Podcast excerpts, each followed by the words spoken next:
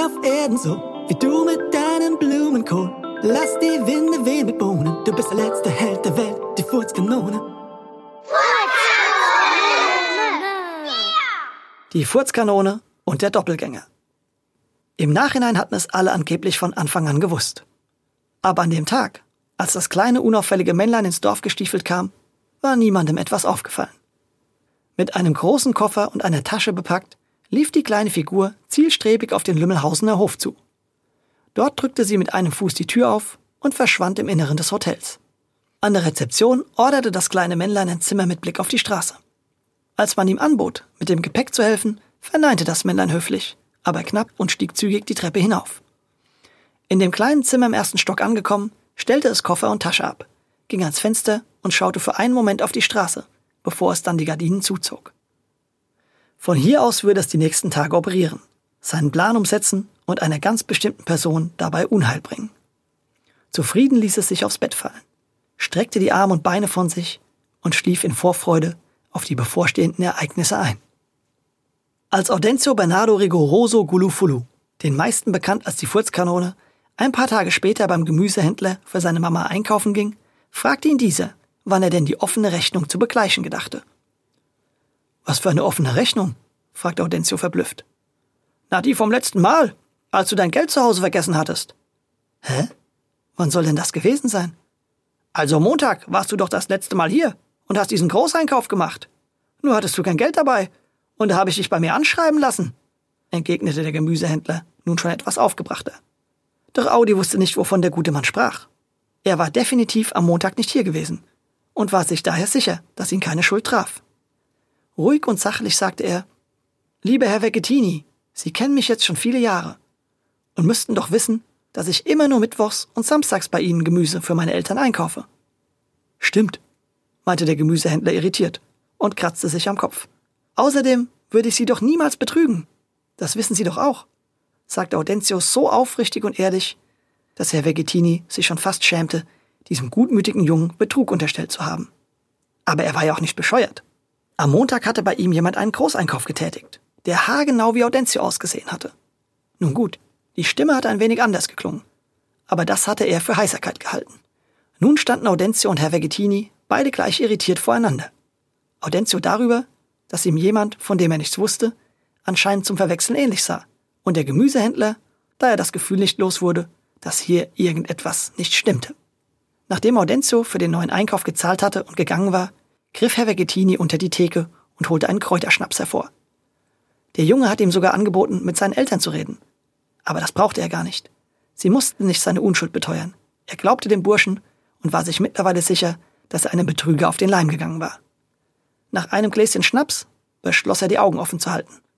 Und nach einem zweiten Gläschen dem Betrüger die Ohren lang zu ziehen, wenn er ihn in seine Hände kriegen würde.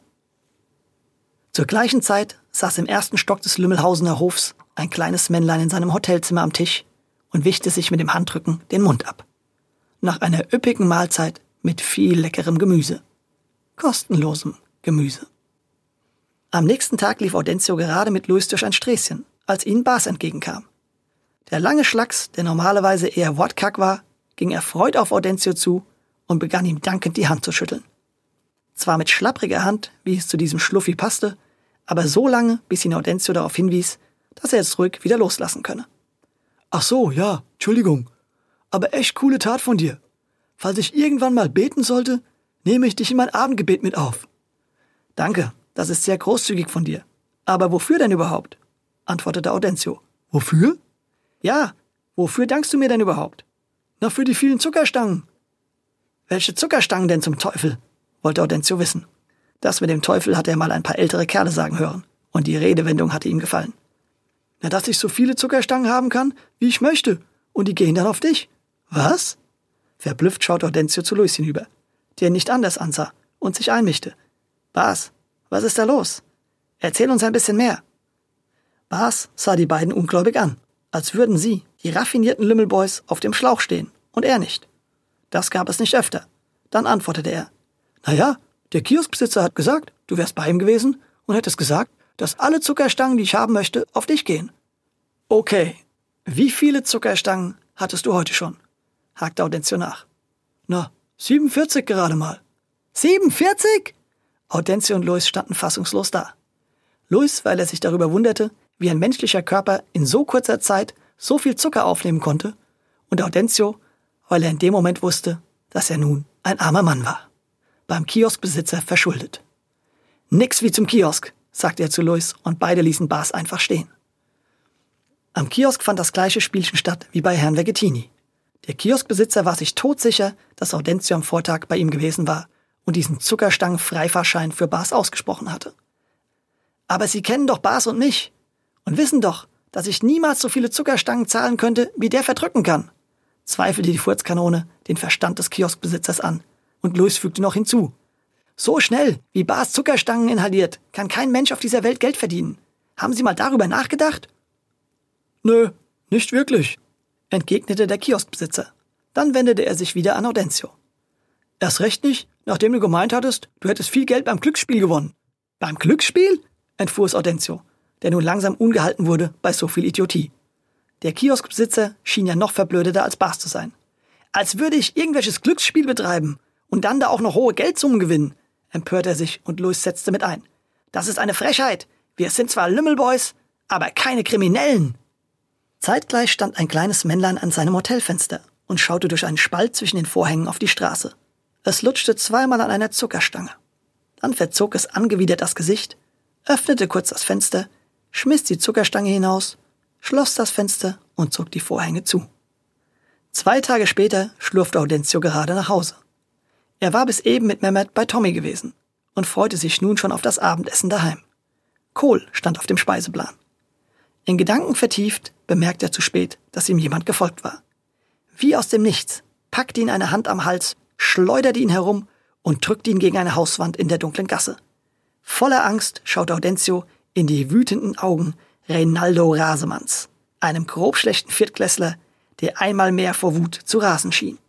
Was fällt dir ein, du mieser Furzer, meine kleine Schwester um ihr Pausenbrot zu erpressen? Audencio, dem der feste Griff des großen Viertklässlers den Hals abdrückte, wusste nicht, wovon Rinaldo sprach. Aber er wusste, dass eine körperliche Auseinandersetzung mit einem rasenden Rinaldo Rasemann keine gute Idee war. Der Griff um seinen Hals schnürte ihm langsam die Luftröhre ab und ließ ihn auch nicht genug Luft für einen Befreiungsfurz gegen diesen Griff einatmen. Zu allem Ärger war es auch schon einen Tag her, dass er das letzte Stückchen Kohl verdrückt hatte.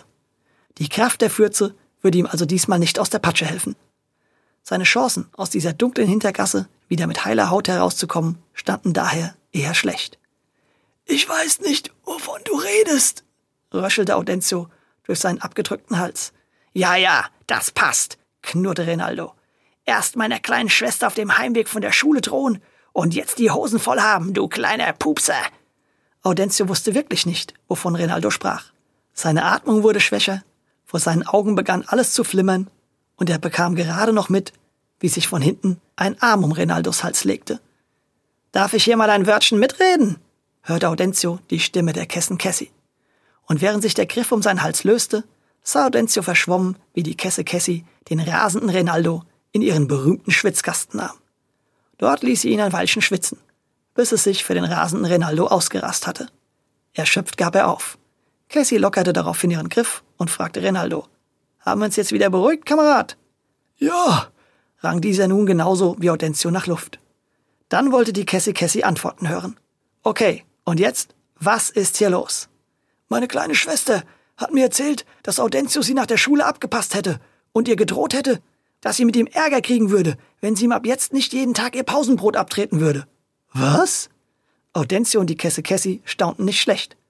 Das glaubst du doch selbst nicht. Der kleine Pupser hier kann doch nicht mal einer Fliege was zuleide tun. Und außerdem mampft er doch nur Kohl in der Pause und kein Brot. Aber meine kleine Schwester lügt mich nicht an, das weiß ich, entgegnete Renaldo voller Überzeugung. Hm, runzelte die Kesse Kesse ihre Stirn, bevor Audencio mit einer möglichen Erklärung hervorkam. Ich weiß, das hört sich jetzt unglaublich an, aber ich habe anscheinend seit neuestem einen Doppelgänger. Da machten die anderen beiden große Augen, und Audencio erzählte ihnen von den Ereignissen der letzten Tage. Ein Stückchen weiter entfernt legte sich ein kleines Männlein gerade in seinem Hotelbett ab und zog sich zufrieden die Bettdecke bis ans Kinn. Zeit zu schlafen. Ein neuer Tag stand bevor. Mit neuen Plänen für neue Schandtaten. Audencio war mittlerweile klar, dass es sich hier nicht mehr um einen Zufall handelte. Am folgenden Nachmittag saß er mit den Lümmelboys zusammen. Er hatte die Kesse Cassie als Zeugin dabei. Und Louis hielt sich ja eh mit in der Runde auf. Nachdem er seinen Freunden von seinem Verdacht erzählt hatte, schüttelte Tommy ungläubig den Kopf. Wow, ein Doppelgänger also. Das habe ich ja noch nie erlebt. Und Mehmet ergänzte. Der muss ganz schön blöd sein, denn wer will denn aussehen wie du? Bevor Audentio darauf etwas antworten konnte, trat Frau Bertram vor die Kinder, mit einem Einkaufskorb am Arm und in einem selbst gehäkelten Kleid. Denn sie bot Häkelkurse in Lümmelhausen an. Audentio, ich möchte dich nochmal beglückwünschen für deine Entscheidung heute Morgen. Welche Entscheidung denn heute Morgen?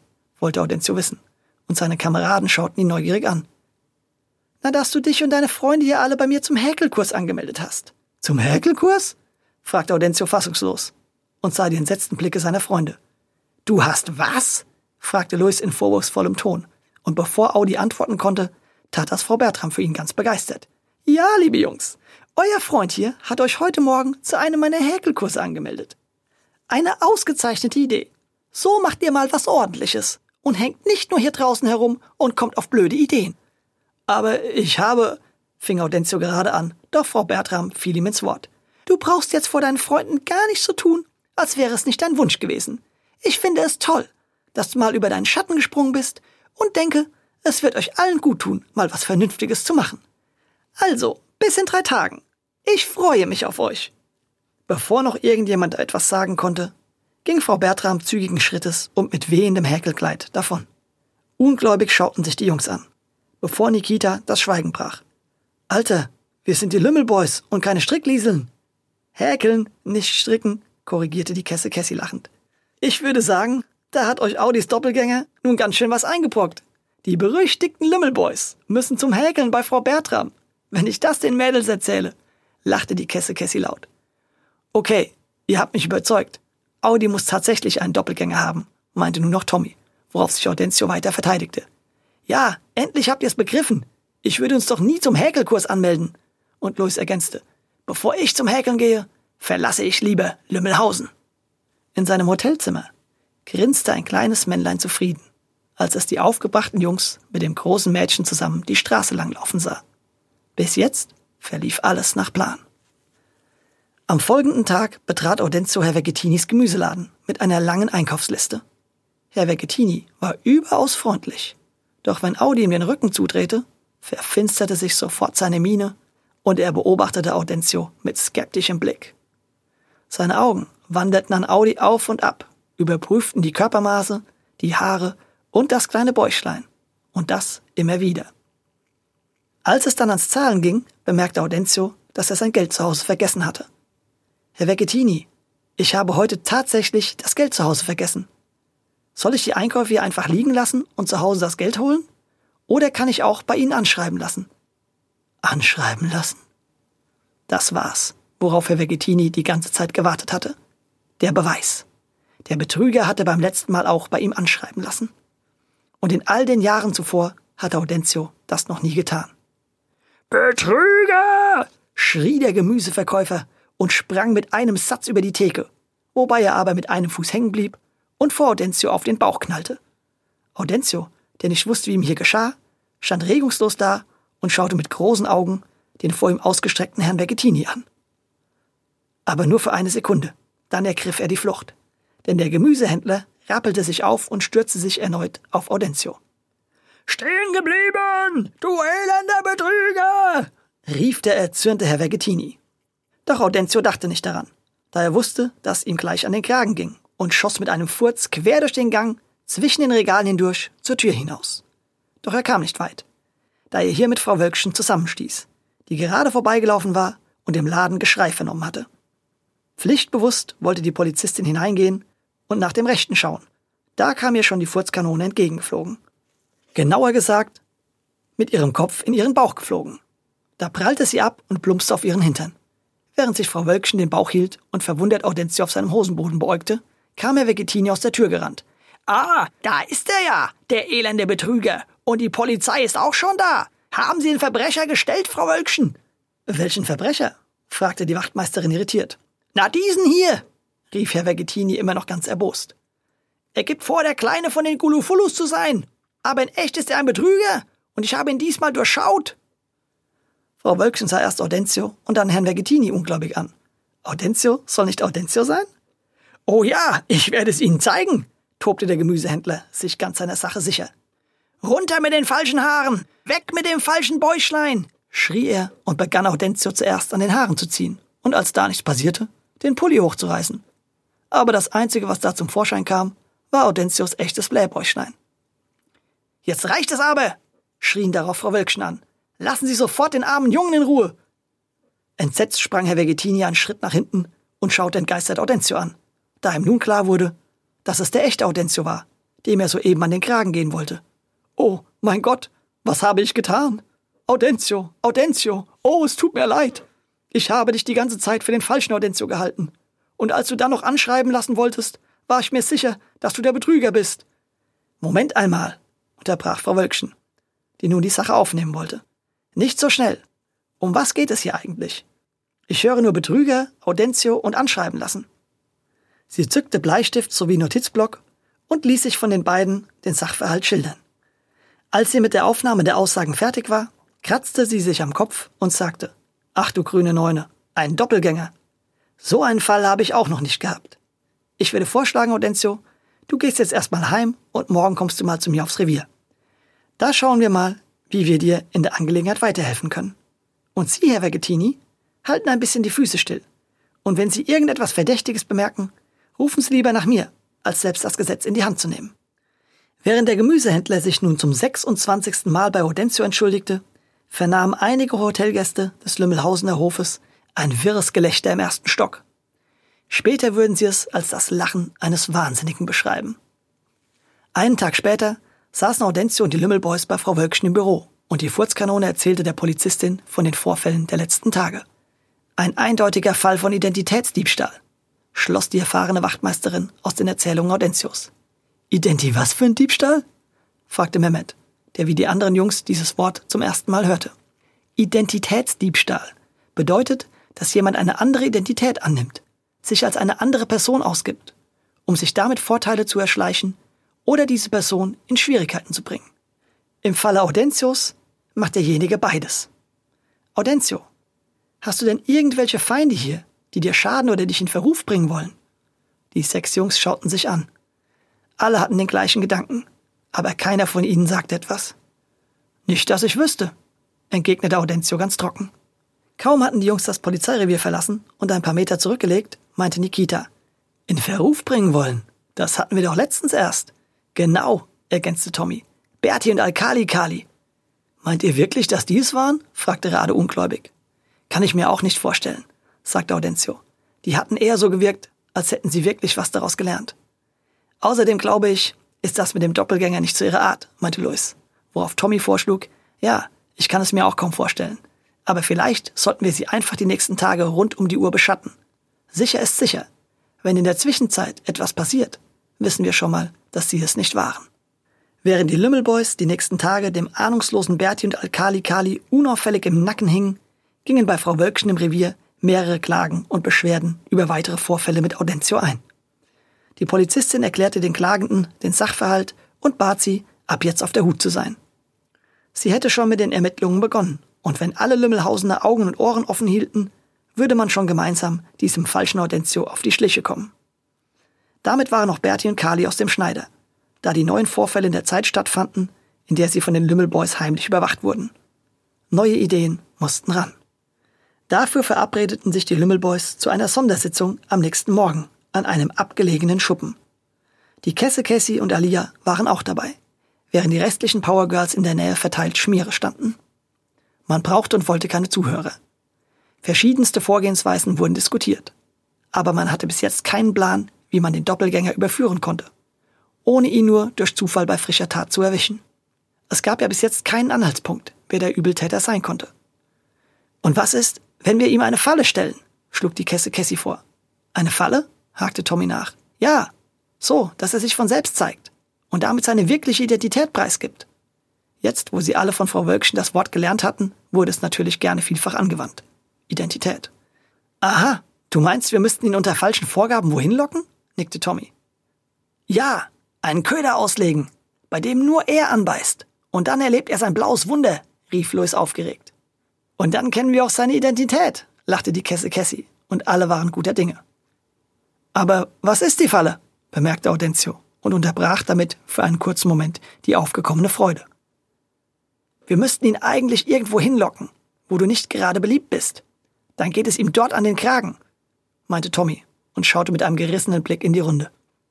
Schweinefuß City, warf Mehmet ein, und alle waren sich in dem Moment sicher, dass das die Lösung war. Aber wie locken wir ihn dahin? fragte Alia, und alle begannen zu grübeln, bis Rade die entscheidende Idee hatte. Ich hab's.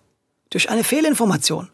Wir verfassen Flugblätter, auf denen wir behaupten, dass in Schweinefuß City eine Ehrung der Furzkanone stattfinden würde. Mit einem Ehrenpreis für ihre Dienste an der Menschheit. Das lässt sich dieser Betrüger bestimmt nicht entgehen. Hammer, Rade, das ist echt genial, grinste Tommy. Und wir legen uns dann schön auf die Lauer und beobachten, wie der vermeintliche Audencio in sein Verderben läuft.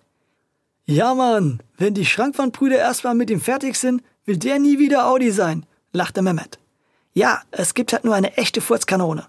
Und ohne die Kraft der Fürze wird dieser Betrüger in Schweinefuß City sein Lehrgeld bezahlen, knirschte Nikita und kniff die Augen zusammen. Die Powergirls und Lümmelboys machten sich an die Arbeit. Und am darauffolgenden Tag lagen im ganzen Ort die Flugblätter aus. Auch Frau Wölkchen war nicht faul gewesen und in der Zwischenzeit mit ihren Untersuchungen vorangekommen. Die Schlinge zog sich langsam zu um den Lümmelhausener Hof mit dem sonderbaren kleinen Männlein in seinem Gästezimmer. Als es dann soweit war und der große Tag mit der angeblichen Ehrung der Furzkanone anbrach, schlichen sich im Morgengrauen elf kleine Gestalten aus Lümmelhausen davon. Es waren die Powergirls und Lümmelboys. Mit Ferngläsern ausgestattet, bezogen sie auf einem kleinen Hang vor den Toren Schweinefuß Citys Position.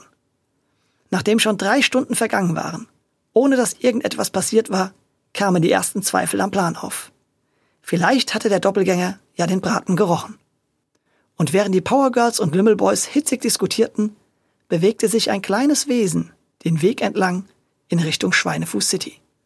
Audencio, der sich der Streiterei enthielt, entdeckte es zuerst. Hey, hey, schaut mal, da unten komme ich, rief er aufgeregt und schaute erneut durch sein Fernglas. Und tatsächlich lief da unten ein zweiter Audencio entlang. Wenn Audencio sich nicht selbst besser gekannt hätte, hätte er geglaubt, dass er es wirklich war. Wahnsinn, der sieht ja wirklich aus wie du, prustete Nikita unter seinem Fernglas hervor. Obwohl, der Gang ist ein bisschen anders, meinte Mehmet. Der watschelt nicht ganz so bescheuert wie Audi. Auch wenn jetzt natürlich alle oben auf dem Hügel lachen mussten, blieb die Anspannung groß. Denn alle wollten nun unbedingt wissen, wer es war, der unter dieser Verkleidung steckte. In wenigen Minuten würden sie es erfahren. Und das dauerte nicht lang. Kurz nachdem die falsche Furzkanone Schweinefuß City betreten hatte und damit vom Hügel aus nicht mehr zu sehen war, brach unten im Ort lautes Geschrei aus. Aber es war kein Freudengeschrei, was aus Schweinefuß City heraushallte. Es hörte sich vielmehr nach einer aufgebrachten Meute an. Der Plan schien aufzugehen. Das Geschrei näherte sich im Ortsausgang, und nun konnte man ganz deutlich die Stimme eines der beiden Schrankwandbrüder vernehmen. Schnappt euch die kleine furzende Ratte und zieht ihr das Fell bei lebendigem Leibe ab! Uft, schluckte Audencio. In dem Kostüm der vermeintlichen Furzkanone wollte er jetzt nicht stecken. Aber wissen, wer nun dahinter steckte, wollte er natürlich genauso weiterhin wie seine Kameraden. Und jetzt war es soweit. Aus dem Dorfeingang von Schweinefuß City sah Audencio sich selber hinausrennen, gefolgt von einer aufgebrachten Menschenmenge mit den Schrankwandbrüdern an ihrer Spitze. Der falsche Audencio rannte so schnell er konnte, um seine Haut zu retten. Kaum auf freiem Feld angekommen, fing er an, Teile seines Kostüms von sich zu werfen, um leichter, beweglicher und damit schneller zu sein. Erst riss er sich das kleine Kissen unter dem Bauch weg. Dann zog er die Perücke von seinem Kopf und warf sie hinter sich. Und nun griff er in sein Gesicht. Das war der Moment, auf den alle gewartet hatten. Mit einer Hand löste er im Rennen das Gesicht Audentios, das er wie eine Maske angefertigt haben musste, und schleuderte es hinter sich. Dabei kam jetzt sein wahres Gesicht zum Vorschein. Es war ein Gesicht, das alle hier oben auf dem Hügel kannten. Es war das Gesicht des bösen Zauberers Mago Fago Rago, der nun da unten um sein Leben lief. Während sich die Schweinefüßler irritiert über Perücke, Maske und Kissen hermachten, nutzte Mago Fago Rago die allgemeine Verwirrung und rannte in den Wald hinein, Im Dickicht war er schwerer zu finden und seine Verfolger würden früher oder später die Jagd nach ihm abbrechen. Als es hinter ihm letztendlich still geworden war, verlangsamte der erschöpfte Mago Fago Rago sein Tempo und schritt durchs Dickicht auf eine Lichtung zu. Keuchend und schwer atmend ließ er sich hier auf eine kleine Wiese mit Gänseblümchen fallen. Zur gleichen Zeit stürmte Frau Wölkchen das Hotelzimmer im ersten Stock des Lümmelhausener Hofes. Mit einem geübten Kickbox-Tritt trat sie die Tür ein, rollte mit einer Ninja-Rolle quer durchs Zimmer und kam in Kampfstellung wieder auf die Füße. Doch es war niemand da, mit dem sie hätte kämpfen können. Der Übeltäter war nicht anzutreffen. Aber seine Sachen. Und Frau Wölkchen begann umgehend mit einer Untersuchung des Koffers und der Tasche. Dort stieß sie auf verschiedene Kostüme, Bücher über Verkleidungen und das Flugblatt, das von der Ehrung in Schweinefuß City sprach. Ein paar Kilometer weiter entfernt saß der massive Massut gerade auf einem Baumstamm, lauschte dem Gesang der Vögel und genoss den Anblick der vielen Gänseblümchen. Sie waren seine Lieblingsblumen und hatten seit jeher eine beruhigende Wirkung auf ihn. In seinen Gedanken ging er gerade nochmal den großen Arschbombenwettbewerb von Hornhofen durch. Daher schreckte er kurz auf, als ein kleines, abgehetztes Männlein die Lichtung betrat, ohne jegliche Rücksicht über die Gänseblümchen trampelte und sich dann der Länge nach einfach in sie hineinfallen ließ. Mago Fago Rago der sich nach dem Verlust seiner Zauberkraft auf die Betrügerei spezialisiert hatte, lag auf seinem Rücken in dem weichen, mit Gänseblümchen gesäumten Gras. Für einen Moment schloss er seine Augen und zog die frische Luft des Waldes tief in seine noch vom Rennen brennenden Lungen. Die Sonne kitzelte auf seiner Nase und alles war ruhig. Nach ein paar Sekunden jedoch spürte er, wie sich ein großer Schatten auf ihn legte. Als er die Augen öffnete, sah er einen überdimensionalen Körper über ihm stehen. Zwei glühende Augen schauten ihn an, und der massive Massud sprach. Wenn ich eins nicht leiden kann, dann ist es, wenn jemand auf Gänseblümchen tritt. Und die Moral der Geschichte, vor Betrügern hüte dich. Bleib skeptisch bei gespielter Freundlichkeit und halte für sie immer einen Furz bereit.